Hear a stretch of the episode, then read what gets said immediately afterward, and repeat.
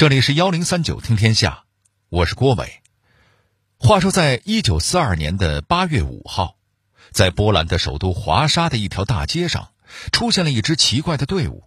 这支队伍引起了周围人的议论。嘿，那不是科扎克医生吗？还有他孤儿院的那些孩子们，我看看，真的是他哎！他们这是要去哪儿啊？还打着旗子排着队。哎，我听说啊，德国人让他们这些犹太人去火车站集合，听说要送去特雷布林卡的一个什么劳动营。劳动营？开玩笑，这些小孩能做什么劳动啊？你小声点儿，劳动营都是骗人的。听说德国人是要在半路上杀掉这些犹太人。什么？可是科扎克医生是个好人呐。嘘。我还能不知道他是个好人吗？可是这年头，死的不都是好人吗？再说，我的消息也许也不准，可能真有什么劳动营吧。啊，希望上帝能保佑他们吧。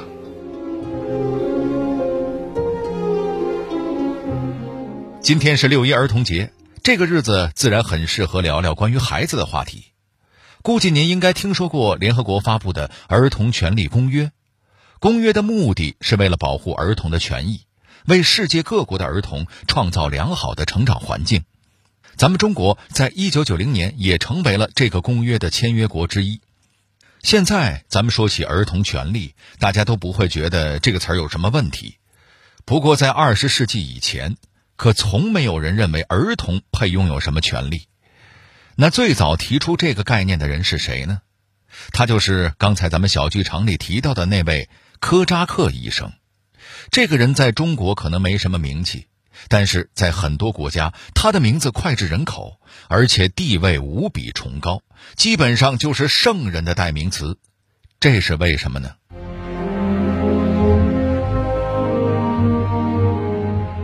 他为什么对孩子这么关心？为什么说他开设的孤儿院绝无仅有？他写的哪些书至今都是畅销的儿童读物？在走向死亡集中营之前，他做出了怎样震撼世人的选择？幺零三九听天下，郭伟和你聊聊儿童的守护神雅努什·科扎克医生。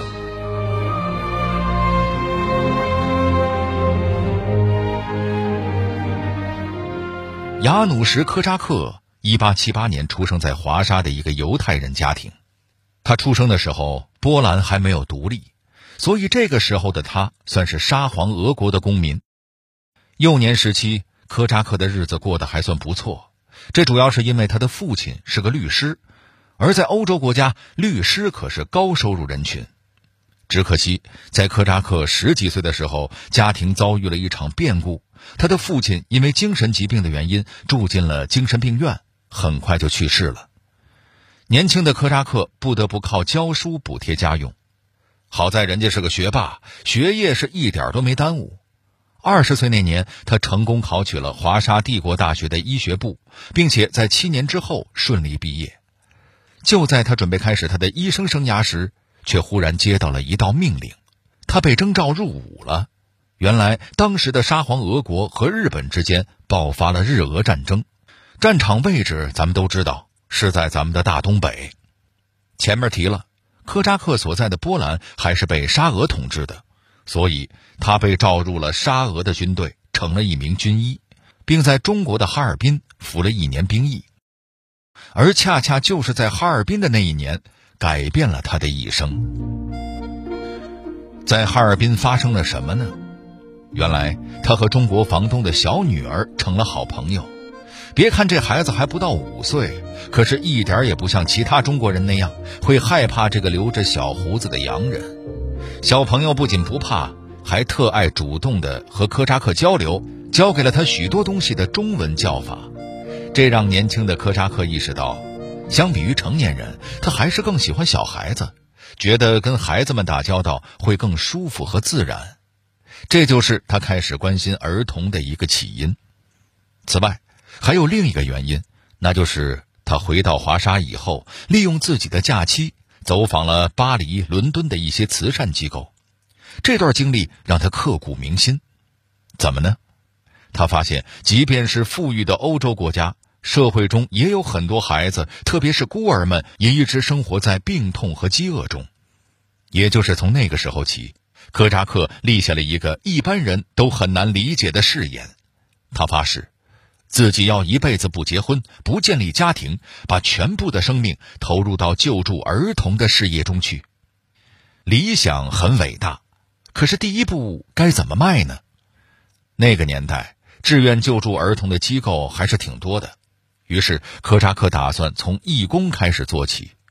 他加入了一个名叫“孤儿救助”的犹太人儿童救助协会，边学边干，最终成为了这个机构的负责人。当然，救助孩子不仅仅意味着让他们有吃有喝就够了。咱们都知道，熊孩子如果不教育，那么就会变成坏大人。而对于孤儿来说，基本是没有人关心他们会成为什么样的大人的。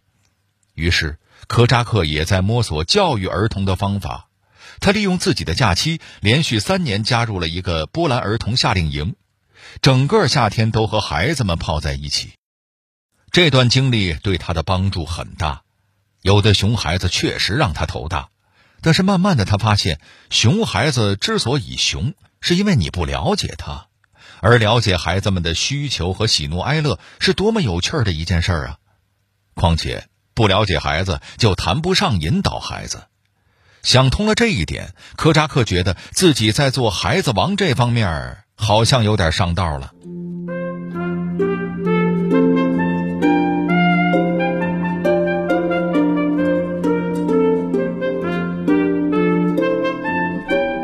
在经过了充足的准备之后。科扎克医生决定开设一家自己的孤儿院，救助那些孤儿，特别是犹太孤儿。可是，一个人肯定管不了那么多孩子，那么谁会来帮助他呢？对科扎克医生来说，副手可不好找。为什么呢？因为他的标准太高了。首先，这个人得有耐心，能照顾和管教好孩子们。最主要的，这人还得跟他一样，能不受家庭的拖累。可您还别说，吸引力法则这时候起到了作用，这么一个人还真的出现了。她就是斯蒂芬妮·维辛斯卡女士。这位女士和科扎克一样，无比热爱和孩子们在一起，成家生子什么的想都没想过。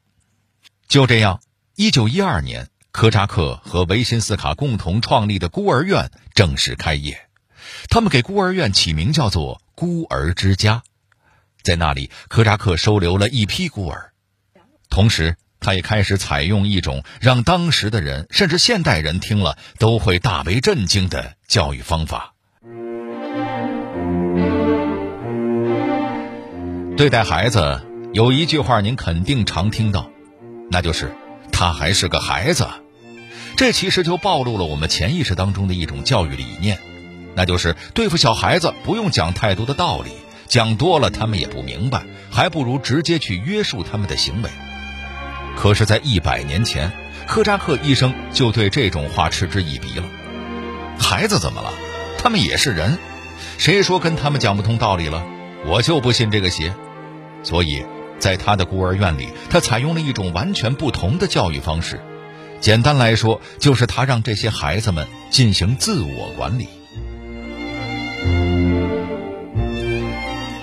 举个例子，他在孤儿院成立了所谓的国会、法庭、陪审团和报社，成员都由孩子们推选产生，并且定期轮换。好嘛，这还是个孤儿院吗？这就是个小人国呀！没错，科扎克就是要让孩子们组成一个小社会，在这个小人国里，所有的组织各司其职，国会负责制定孩子们的行为规范。法庭和陪审团要对违反规范的孩子进行审判和量刑，啊，还量刑？您别紧张，刑罚很简单，最严重的不过就是关禁闭和没收零食。至于报社嘛，就是出版孤儿院内自己的报纸，对国会和法庭做一些舆论监督。说到这儿，估计您也明白了，科扎克医生完全是在用一种对待大人的方式教育孩子。他让这些孩子还在孤儿院的时候就要接触和熟悉外部社会的模样。当然，孩子不可能像大人那样严谨。掌权的孩子或许会一拍脑门就制定一些过分的法律去惩罚别人，但是没关系，风水轮流转。如果你现在敢这么干，那么下次换别人当法官的时候，别人又会怎么惩罚你呢？所以，小人国或许一开始是混乱的，但是慢慢的，孩子们就会对规则产生敬畏，同时也学会了宽容和尊重他人，秩序就这么产生了。怎么样？牛不牛？用科扎克自己的话来说，孩子不是未来的公民，他们现在就是公民。然而，就在科扎克医生在孤儿院实践着他的教育理念的同时，外面的世界也在悄悄地发生着变化。最明显的一点就是人类之间的争执和分歧越来越多。一九一四年，第一次世界大战爆发。作为沙皇俄国公民的科扎克再次被征召入伍，这一次他被派到乌克兰的一所战地医院做医生。在从事军医工作的同时，他也在基辅附近的难民营里帮孩子们免费看病。一战之后，科扎克回到华沙，可是没过多久，他又接到了入伍令。这一次征召他的是新独立的波兰共和国政府。在一九一九年到一九二一年间。苏波战争期间，科扎克医生一直在华沙的战地医院里担任医生，直到战争结束。一九二五年十一月十一日，也就是这一年的波兰独立纪念日当天，科扎克医生凭借他在儿童教育理念方面的成就，以及他在波兰军队中服役的贡献，得到了波兰政府颁发的波兰重生十字勋章。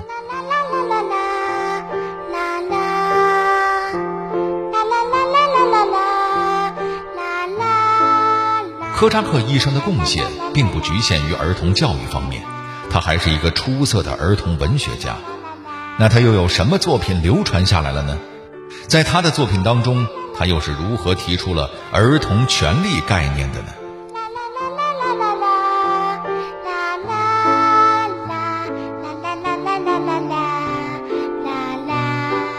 如果您家里有娃，又不知道给他看点什么的话。我非常推荐科扎克写的儿童读物，因为您别看科扎克的主业是个医生，可早在他还在念书的时候，他就已经开始从事写作了。他最有名的作品要数两本儿童读物，一本叫做《小国王马特一世执政记》，这本书有中文版；另外一本叫做《孤岛上的马特国王》。在这两部作品当中，科扎克创造了一个十岁的小男孩马特国王。这个孩子年纪轻轻就担负起了一国之君的重任，在执政的过程中努力学习，慢慢成长。马特国王对自己的角色和言行，还有周围环境、人与事儿的关系，都有了很清醒、理性的认识。值得注意的是，科扎克医生在创作这个人物的过程中，完全尊重和信任自己的读者，也就是孩子们的智力水平。他不在书中设立任何既定的答案和价值观。完全是在鼓励小读者们在阅读的过程中自己去思考和寻找答案，懂得做出负责任决定的重要性。除了儿童文学作品之外，科扎克医生还总结了自己在儿童教育中的经验和感想，进而提出了所谓儿童权利的概念。什么是儿童权利呢？它的核心点就在于，儿童应该得到物质和精神上正常发展所必须的条件。简单来说，今天我们提到儿童的权利，大多关注的都是孩子们能否吃饱穿暖。当然，温饱肯定是第一位的。可是，在温饱之外，科扎克还认为，孩子们的精神需求同样重要。我们今天不是经常会讨论所谓原生家庭的问题吗？从某种程度上来说，所谓的原生家庭问题，恰恰就是这些孩子在成长过程中精神需求的一种缺失。这种缺失往往会在他们成年之后造成很大的影响，其结果就是我们常说的，有些人一生都在用来治愈童年。而且早在一百年前，科扎克就已经把物质和精神需求放到了对儿童成长同样重要的地位上。这也是他在孤儿院实行的那一整套教育方式的根本原因。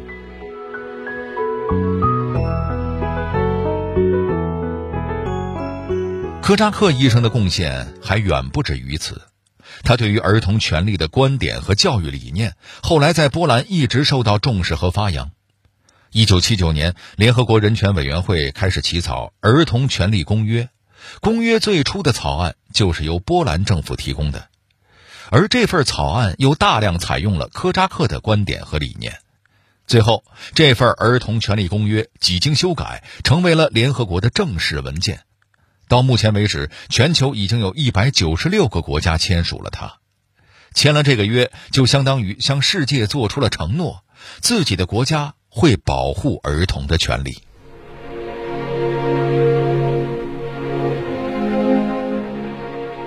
一九三九年，二战爆发，随着德国占领了波兰。作为犹太人的科扎克医生和他的孤儿院的孩子们所处的环境越来越恶劣，面对着纳粹的威胁，他该何去何从呢？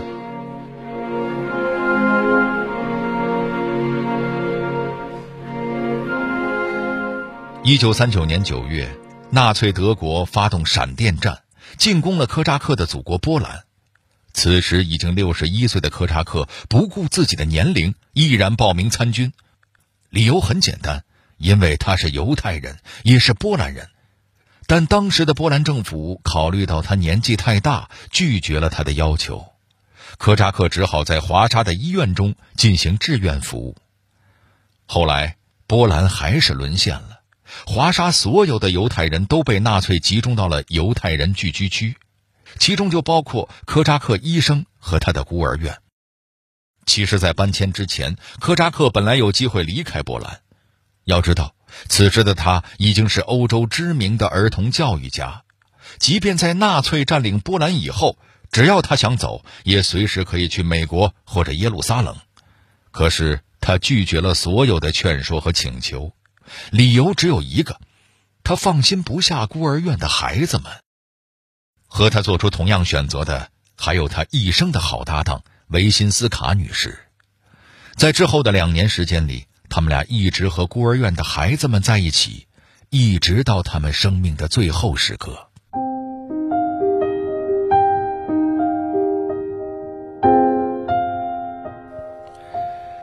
一九四二年八月五日，科扎克医生和他的孩子们得到消息，纳粹要求他们去火车站集合，于是便出现了我们开头小剧场里的那一幕。对于当时生活在犹太区的人们来说，谁都知道这将是一条不归路。可是，所有的纳粹和路人看到的是怎样的景象呢？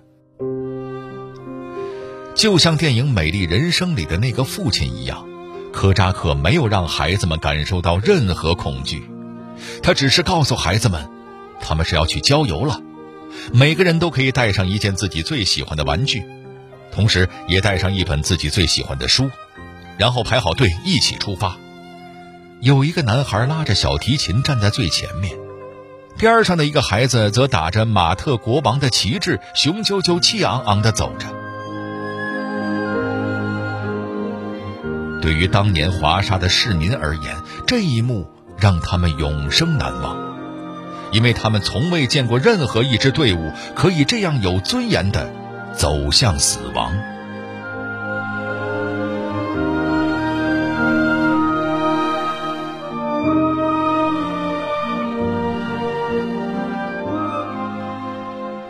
根据后来人的回忆，科扎克医生他们抵达火车站的时候，看守车站的一个纳粹军官认出了科扎克。毕竟在那个年代，科扎克医生的儿童文学作品已经是全欧洲的畅销书了。纳粹军官当时就提出，可以为科扎克办理一份特别证件，让他去专门的模范营居住。这在当时并不是个案。那时候的纳粹德国会特许一些有身份地位的犹太人，让他们居住到一个生活条件比较好的集中营里，用来应付红十字会的检查。可是科扎克依然拒绝了。他选择和两百多个孩子，加上孤儿院里的十几位老师一起登上火车，他们的目的地是特雷布林卡集中营。从此以后，科扎克医生和他的孩子们就消失在了历史的记录中。一九四四年七月底，苏联红军解放了特雷布林卡。根据当时红军的随军记者回忆，他通过对集中营的走访，估算出在那里遇害的犹太人超过了一百万。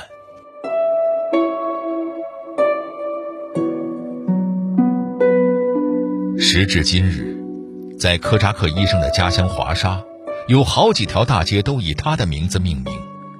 人们也会定期举行活动，追思这位儿童教育和儿童权利的先驱。有人为他拍了一部电影，名字就叫做《科扎克医生》。导演为影片中的科扎克和孩子们准备了一个最浪漫的结局。驶向集中营的列车在中途停下了。所有的纳粹军人都莫名其妙地消失了，科扎克医生便打开了车门，孩子们一个个跳下了车，他们欢笑着和科扎克一起，奔向了雾霭弥漫的田野。